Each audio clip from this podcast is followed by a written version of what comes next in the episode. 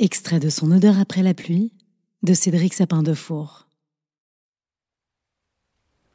À cet instant de la mienne, je sais qu'une autre vie va me rejoindre, qu'elle va cuirasser et exposer mes lendemains.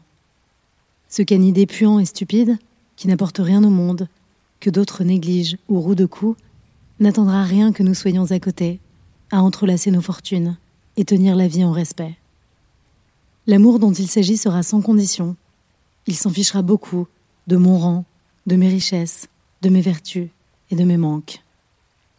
Il m'aidera à défricher les importances, et nous réduirons ensemble cette existence au luxe de l'essentiel.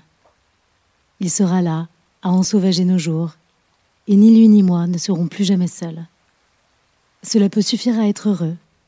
Qu'il advienne le meilleur ou le pire, les larmes ou les rires, les honneurs ou les blâmes, il voyagera dans sa constance et dans les ondulations de mon existence, sans jamais céder à notre histoire un pouce de sa loyauté, sans me juger, prêt à donner la sienne si nécessaire.